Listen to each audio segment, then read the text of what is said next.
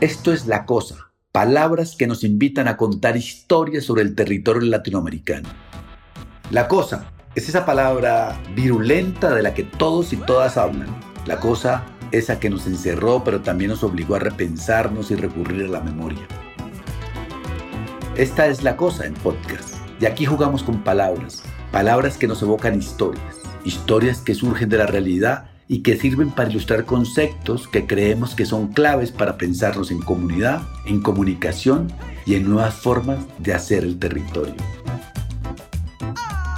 La cosa surge porque en medio de la pandemia, académicos y académicas decidimos reunirnos para intercambiar aprendizajes, relatos y vivencias que hemos tenido a lo largo de los años, pero sobre todo para divertirnos y distraernos del encierro al que nos ha inducido esa cosa virulenta. ¿Por qué? Porque como que a la academia se le está olvidando contar historias y a los académicos se nos ha vuelto costumbre sobreanalizar lo que nos pasa y desconectarnos de la realidad que vivimos. Y ese es el reto de este podcast, reaprender a contar historias sobre el territorio. Bienvenidas y bienvenidos a La Cosa en Podcast.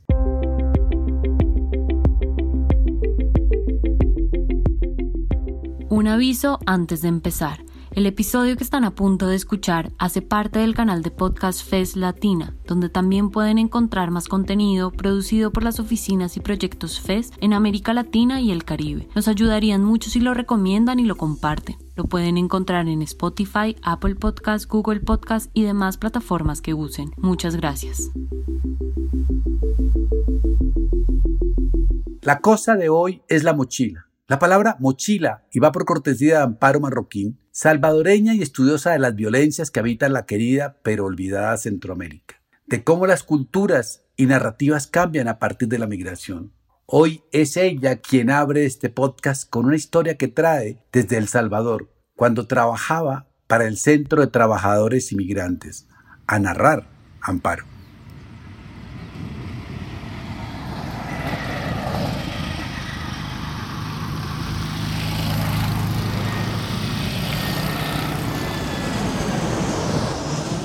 Pues sí, la mochila es la palabra, no quiere decir lo mismo en cada lugar.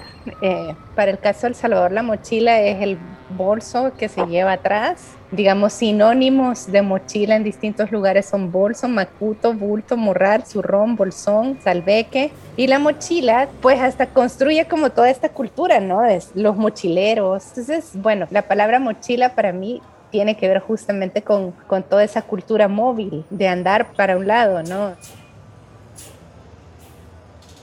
Y yo siempre me acuerdo como de, de, estas imágenes que Bauman usa en su libro de la globalización cuando habla de turistas y vagabundos, ¿no? Que dice, bueno, todos nos movemos en el mundo, pero nos movemos o como turistas o como vagabundos, es decir, nos movemos porque queremos y podemos, porque la cosa se va a juntar en algún lado y todos agarramos la mochila y nos vamos, o nos movemos como vagabundos porque nos obligan a movernos, porque nos expulsan, porque nos extorsionan, porque el narco, porque ya no hay agua. Entonces, bueno, son como dos maneras de moverse. Entonces, la historia que les les voy a contar no es, no es tan grande, ¿no? Pero es la historia de, de una turista que soy yo y un vagabundo, ¿no? El encuentro de ambos.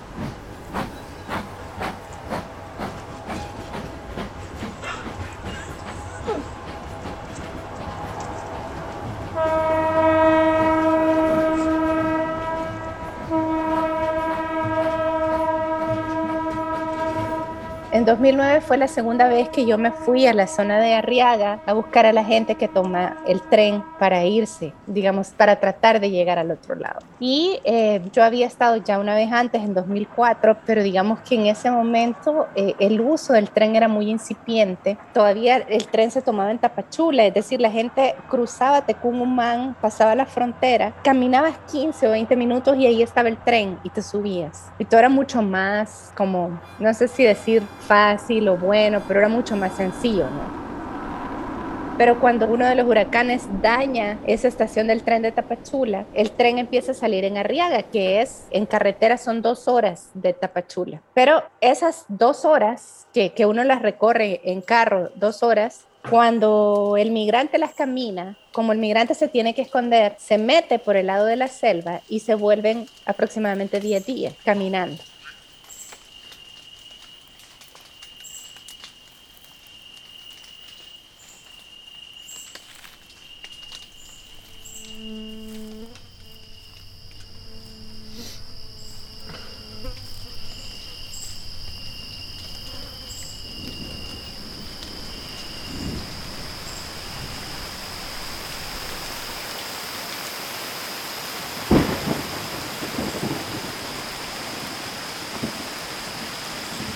Y entonces, digamos, el migrante lo que hace es, un man, llega a Tapachula y se mete a una zona que se conocía como La Rosera. Y en La Rosera fue donde los Zetas descubrieron a los migrantes. Empezaron a hacer extorsiones, descubrieron un negocio que no habían tenido. Y entonces, este, el asunto empezó a ponerse muy complicado.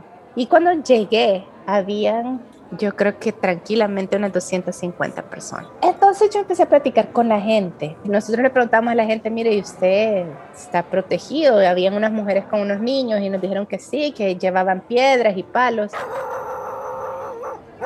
Y de los matorrales salió un señor y les dijo, nos dijo a todos, ¿verdad? Ustedes piensan que eso les va a servir para algo. Más allá tenemos metralletas, o sea, ahí los vamos a estar esperando, que sepan no se resistan. Y se fue. Y a mí me agarró una gran angustia. Bueno, yo, o sea, yo era todo menos investigadora. Es decir, yo les decía a la gente, no se vaya, lo van a matar. Y entonces la gente me empezó a consolar a mí. Y me empezaron como a decir, cálmese, no se preocupe. Y entonces hubo un señor que me agarró a mí de encargo, así como que dijo, ay, esta pobre muchacha, yo le voy a enseñar cómo es el asunto. Entonces yo andaba en mi mochila y él andaba en su mochila. Y entonces él me empezó a contar toda su historia.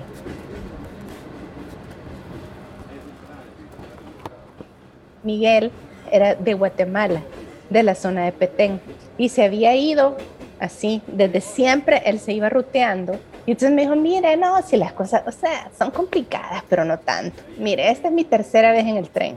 Y entonces me contó que él trabajaba en Nueva York en un circo y que cuando le agarraba ya la nostalgia absoluta, él se dejaba agarrar por la migra y la migra lo regresaba. Y entonces después, cuando ya él miraba a su gente, ya él volvía a salir. Y al final se sentó conmigo y me dijo, ¿usted quiere saber lo que llevamos en la mochila? Lo que lleva un buen migrante en la mochila. Yo le dije, sí, sí, enséñame. Entonces ya sacó la mochila, la abrió.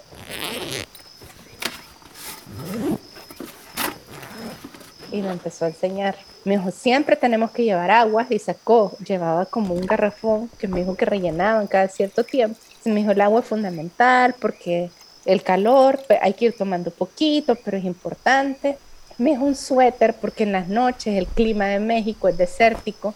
Los de Centroamérica muchas veces no sabemos eso y en la noche hace mucho frío. Entonces llevaba una sudadera, unas latas de comida. Me dice, tenemos que llevar comida, pero tiene que ser comida que no se arruine. Lo cuarto es una soga, una cuerda. Entonces me dice, llevamos la cuerda porque nos tenemos que amarrar al tren, porque si no, cuando nos dormimos nos caemos. Entonces todo el mundo tiene que llevar una cuerda, es súper importante. Después, un mapa, un mapita pequeño cualquier cosa. Y me dijo, y bueno, lo último es lo que no sirve para nada, pero es lo más importante. Entonces me sacó la foto de sus hijos. Entonces me dijo, esto es lo que me hace a mí moverme, ¿no? Y eso es lo que uno tiene que andar en la mochila. Así que usted acuérdese de eso y ya está. ¿no?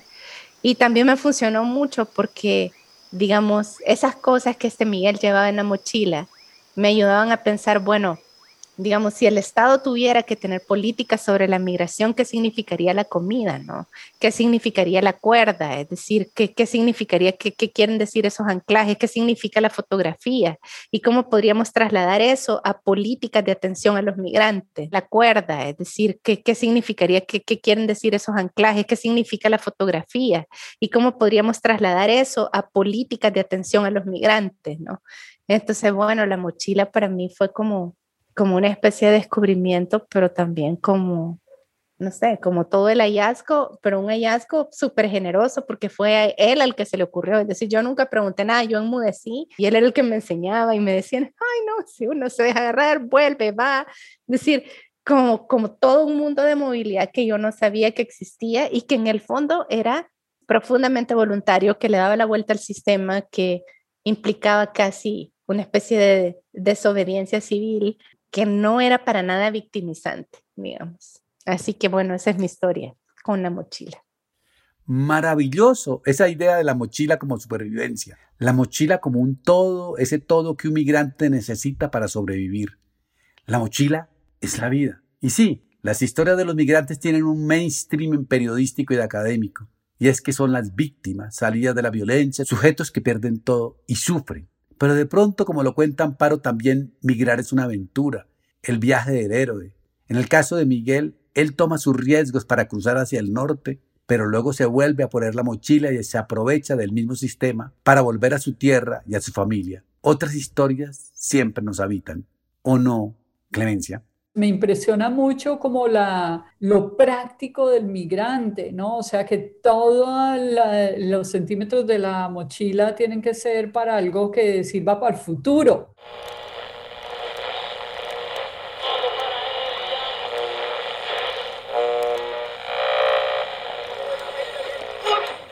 de la mañana con ocho minutos. Continuamos con la programación de la XEZV, la voz de la montaña. Y me acordé de nuestro amigo Pepe Ramos y su disertación sobre la radio indígena La Voz de la Montaña y cómo mucha de la audiencia de esa radio estaba en Estados Unidos por la migración y como una, nunca se me olvida uno de los hallazgos de su tesis y es que los migrantes siempre llevaban, pues lo que tú describes, Amparo, pero siempre se llevaban un papelito con el número de teléfono de la emisora porque en esa época antes de los celulares y tal era la única forma de conectarse con su comunidad. Entonces la emisora comunitaria, la voz de la montaña, se convertía en el canal principal de conectarse con la familia y la comunidad que, se, que, que dejaron atrás. Acabo de tener una epifanía porque cuando Amparo estaba hablando, porque yo siempre desde que tengo 15 años pensé que mochileros eran los que andaban con mochilas, pero jamás se me ocurrió que un mochilero era alguien que andaba con un morral. O sea, yo veo a alguien andando con un morral por Colombia y no es mochilero. Tiene que tener la mochila aruaca o para ser mochilero. Entonces es como que ahí caigo en cuenta que estábamos en Latinoamérica usando el mismo término, pero tal vez con connotaciones diferentes. Voy y cojo mi mochila y me voy con Cintia Garza. Hoy que cumple 15 años, La mochila es marca Colombia. Si uno es colombiano tiene que andar con una mochila al hombro, no cualquier mochila, tiene que ser indígena. Las hay de todos los pueblos de Colombia. Por ejemplo, las de los guayú son tejidas en hilo, de colores exuberantes y con formas que recuerdan la vida. Las más cool y famosas son las aruacas. Estas son hechas de lana, no tienen color, juegan entre el gris y el blanco, el negro del café. Se diseñan como historias. El caso es que en todas las comunidades indígenas quienes tejen mochilas son las mujeres. Y ellas tejen mochilas mientras conversan, mientras escuchan a los hombres palabrear, mientras esperan, mientras pasan el tiempo, siempre tejen. En mi historia corría el año 2007 y estaba haciendo un ensayo audiovisual sobre la identidad colombiana. Entonces dije, vamos a hacer una historia sobre los indígenas, pero desde las perspectivas de las mujeres. Yo no quería hablar con hombres, solo mujeres indígenas, porque casi nunca hablan, tejen. Y pusimos como tema eje las mochilas y su tejido.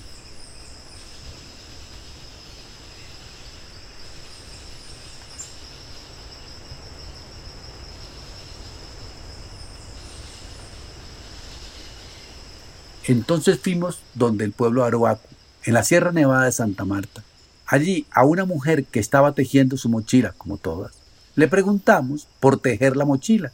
¿Qué significaba tejer la mochila? Y ella nos dijo, es que nosotras no tejemos ni lana ni hilos, nosotras tejemos pensamientos. O sea, nosotras tejemos lo que estamos pensando.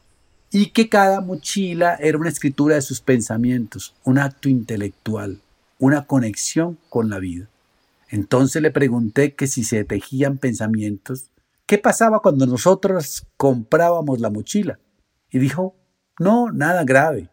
Cuando vendemos la mochila, nosotras hacemos un rezo para que se vaya la mochila, pero nosotras nos quedamos con los pensamientos.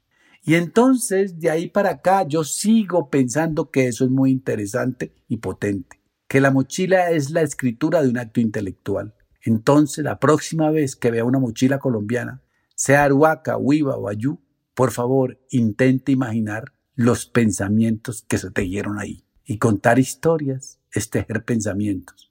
Por eso, Clemencia nos trae su historia desde Filadelfia. La mía es muy corta. Llego a Filadelfia en el 2016 y ahí se firma el plebiscito de la paz. Pues estamos en esta movilización para que se acabe la guerra, estamos en esta movilización por los que no tienen voz. Queremos ponerle fin al conflicto con el que hemos aprendido a vivir pues por demasiados años. La paz es de todos los colombianos. Y hoy estamos marchando por las personas, por todas las víctimas de la guerra. Y claro, yo tengo que hacer todo el cambio de registrarme aquí en Filadelfia para poder votar y todo eso. Y en algún momento el consulado de Newark está haciendo una cosa masiva de registrarnos a todos los que no estamos registrados para votar. Y llego allá con mi mochila yo llego muy temprano, me dan mi número y resulta que eso es a la entrada del edificio, pero cuando llego al ascensor hay unos que entraron yo no sé por qué puerta y no tienen número, entonces yo como así, que si no tienen número no se puede meter en el ascensor, equidad para todos, váyanse a hacer la cola, no sé qué, ya empecé a pelear. Y finalmente me logro subirme en el ascensor con mi número y llego al tercer piso donde nos están, donde el registro, está el consulado registrándonos y hay una sala de espera inmensa y entonces nos hacen pasar a la, a la sala de espera y claro, ahí es Colombia migrante toda, ¿no? Que la verdad es que la Colombia que migra tiende a ser de derecha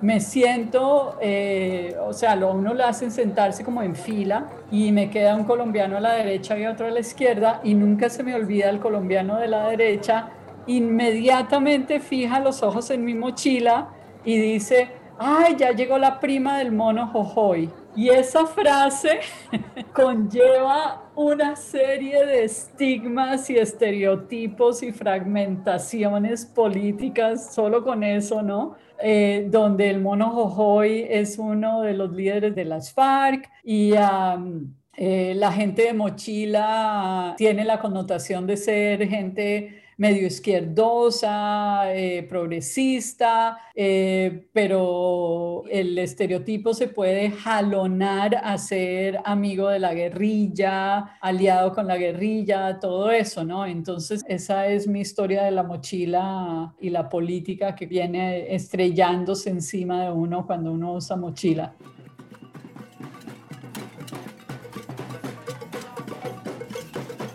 Mi historia va un poco conectada con la, con la de Omar por un lado y con la de Clemencia por otra, porque como yo estudié sociología, entonces una de las características de los sociólogos también eran mochileros, es decir, todo sociólogo, antropólogo tenía una mochila. Entonces, digamos que yo siempre he tenido mochilas, pero en alguna oportunidad a mí me dijeron que las mochilas deberían circular, o sea, que uno no, como las mochilas son escritura de, de muchas cosas, uno debería circular las mochilas inclusive las hamacas. Entonces yo siempre he circulado las mochilas, realmente yo traigo, voy de, diferentes lados donde voy y luego las voy regalando. Entonces siempre he traído mochilas, pero nunca me, había puesto a preguntar por el tema del, tejido y de la mochila. Y, y, desde que comenzamos con este tema de, de un trabajo que hemos venido haciendo hace rato con, con el Comité de Comunicación Cancuamo, que fuimos allá a Tanques, César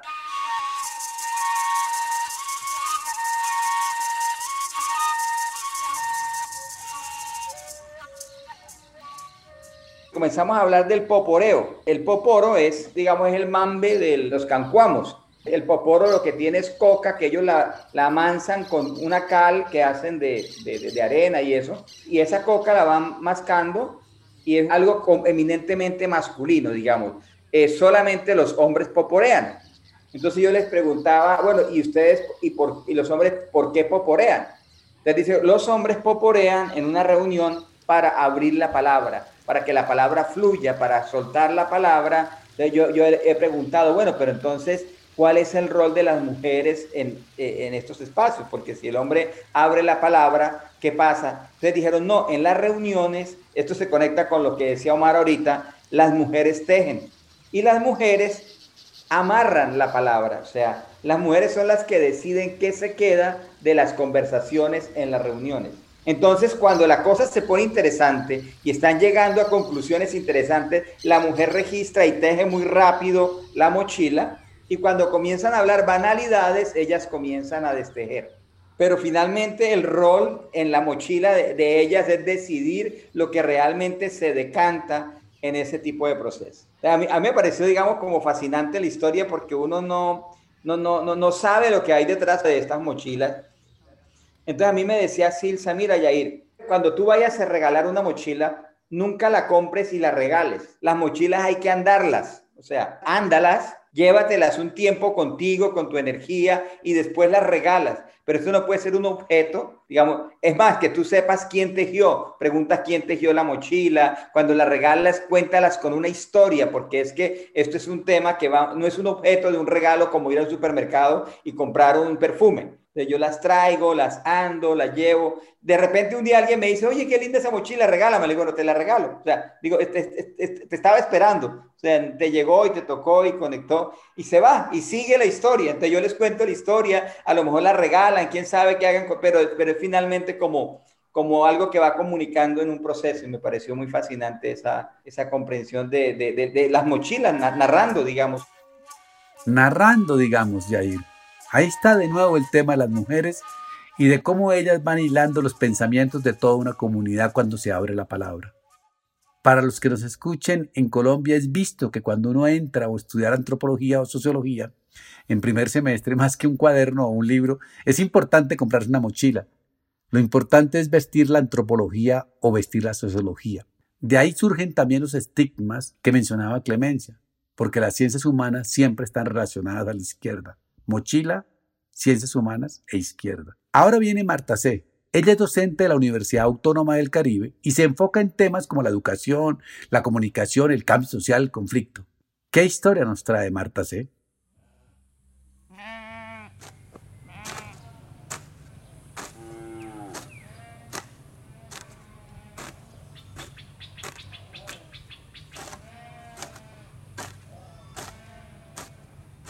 Bueno, mi historia de la mochila se llama la, metamorfosis de la mochila, porque mi relación con la mochila arranca en mi tierra, que es la sabana de Sucre.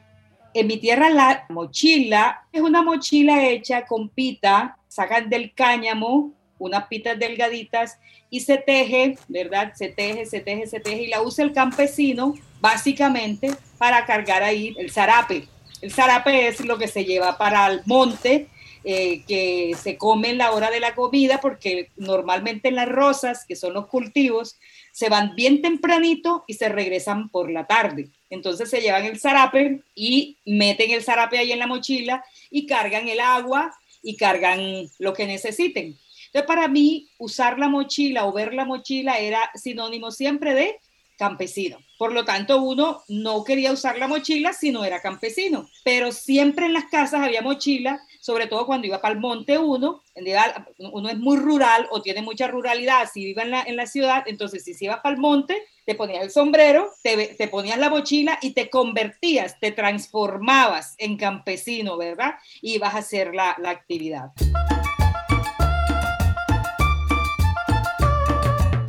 Aparece la mochila nuevamente, ¿verdad?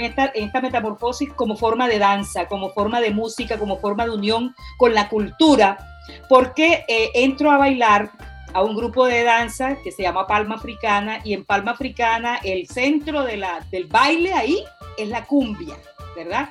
Y la cumbia hay que bailarla con los hombres con su mochila, esa mochila que yo conocía de mi infancia, la campesina, esa que es de pita, de colores, pero ya no se usaba para llevar el zarape, sino para llevar el ron, porque un biambero que se respete lleva en su mochila es la botella de aguardiente y el mazo de velas con el que va a presentar. Entre más grande el mazo de velas tengas tú, más probabilidades de conseguir una persona, una, una persona para bailar.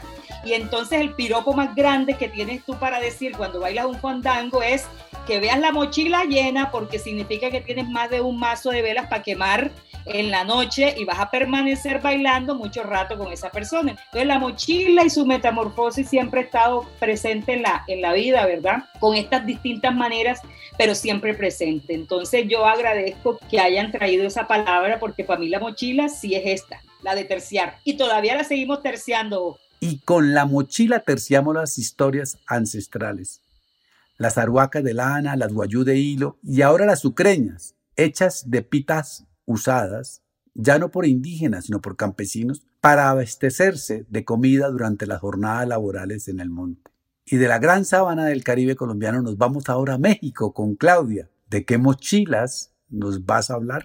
En México, yo les voy a contar de unas mochilas que son destino y que, y que fueron mochilas de papel, literalmente. Y en realidad es una, un ejercicio en una materia que di en una ocasión. Eh, la materia se llamaba Actores Emergentes y básicamente era hablar precisamente como de movimientos sociales y de distintos actores del escenario social y fue una materia con un grupo muy interesante porque a la medida que íbamos construyendo la clase, emergieron tres temas eje, digamos, sobre los que todo el mundo comenzó a trabajar y los que eh, ahondamos más en la discusión, que eran la colonialidad del territorio y el cuerpo. Y hacia el final del curso, yo suelo cerrar las materias con una sesión de evaluación, pero siempre trato de hacer algo, eh, digamos, de carácter más participativo, creativo, lúdico, yo estoy convencida que uno piensa mejor con las manos y creo que cuando estamos usando las manos pensamos de mejor manera. Entonces se me ocurrió pedir a las y los estudiantes de ese grupo en particular que como actividad de cierre, cada quien iba a hacer una mochila, una mochila, un bolso, un morral, en donde decidieran qué se llevaban de lo visto, de lo cursado y de lo aprendido a lo largo de la materia al interior de esa mochila. Podían escoger qué querían conservar y qué en un momento dado decidían a propósito dejar fuera. Les di cartulinas, hojas de colores, eh, pegatinas, de todo y básicamente el ejercicio fue ese, hacer su mochila. Las mochilas literalmente le dieron esa materialidad al proceso reflexivo de decir con qué me quedo, qué guardo en el interior de este bolso de papel, de esta mochila de papel, para conservar y qué decido que no quiero. Lo interesante fue que empezaron a hablar de por qué hicieron la mochila que hicieron. Y hubo quien decía, yo hice una mochila muy grande porque si no, no me va a caber todo lo que me llevo, todo lo que aprendí y sentí y viví y experimenté. O alguien que decía, yo hice una, una mochila chiquita porque me la quiero guardar siempre y tenerla muy cerca de mí.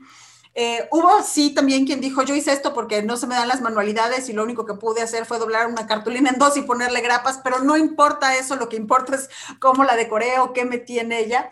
Y al final de cuentas, todo el mundo compartió de cómo hizo la mochila y qué se llevaba en ella. Y creo que en todas las mochilas lo que coincidieron, o casi todas, fue decir, me llevo mi cuerpo adentro de la mochila. El, el, vivir, sentir, contactar, experimentar el cuerpo y conectar el cuerpo con el territorio que habito y que se desplaza junto conmigo, lo pongo adentro de la mochila y entonces la mochila me sirve porque me la puedo llevar. Y entonces la mochila era en simultáneo algo que podía desplazarse con uno, pero que podía contener al uno o a la una, al cuerpo que habíamos estado discutiendo y, llevarlo. Y la verdad es que fue un ejercicio precioso y desde entonces trato de utilizarlo para poder hacer esas evaluaciones con las mochilas. En el fondo, la mochila es como un acto de memoria, un acto en donde uno escoge lo que quiere llevarse. Y es una selección de lo que importa realmente. Es impresionante ese viaje que hicimos con la mochila. Es buenísimo con lo que arrancó Amparo, con lo de los mochileros, porque los mochileros en cambio llevan es aquello que no es memoria, sino aquello que les permite vivir y sobrevivir en cada viaje. Entonces, por un lado, está la mochila como memoria o sobrevivencia, pero por otro lado está el cuento de Colombia, donde la mochila es una vaina de la identidad, algo totalmente pegado al cuerpo de nuestra cultura y la diversidad de nuestros pueblos. Como dijo Jair, cuando regalo una mochila, regalo historias andadas. O sea que en el fondo, la mochila es como una contadora de historias. Este podcast quiere igualadamente ser como la mochila, historias, territorios, memorias. No siento más por hoy, espero que hayan podido disfrutar de este encuentro tanto como nosotros. Metan esas historias en su mochila y compártala con quienes sepan apreciarlas. Esto fue La Cosa en podcast. La cosa de hoy fue la mochila, pero nos vemos en el próximo episodio con otra cosa, otra palabra que nos lleva a contar historias. A propósito, ¿qué llevan ustedes en su mochila?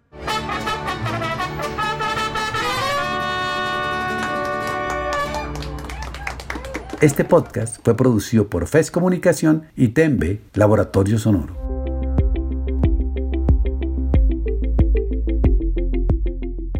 Muchas gracias por llegar hasta el final. Si les gustó, nos ayudaría que lo compartan. Recuerden que este episodio hace parte del canal de podcast FES Latina, donde también pueden encontrar más contenido producido por las oficinas y proyectos FES en América Latina y el Caribe. Nos pueden encontrar en Spotify, Apple Podcast, Google Podcast y demás plataformas que use. Les esperamos en un próximo episodio.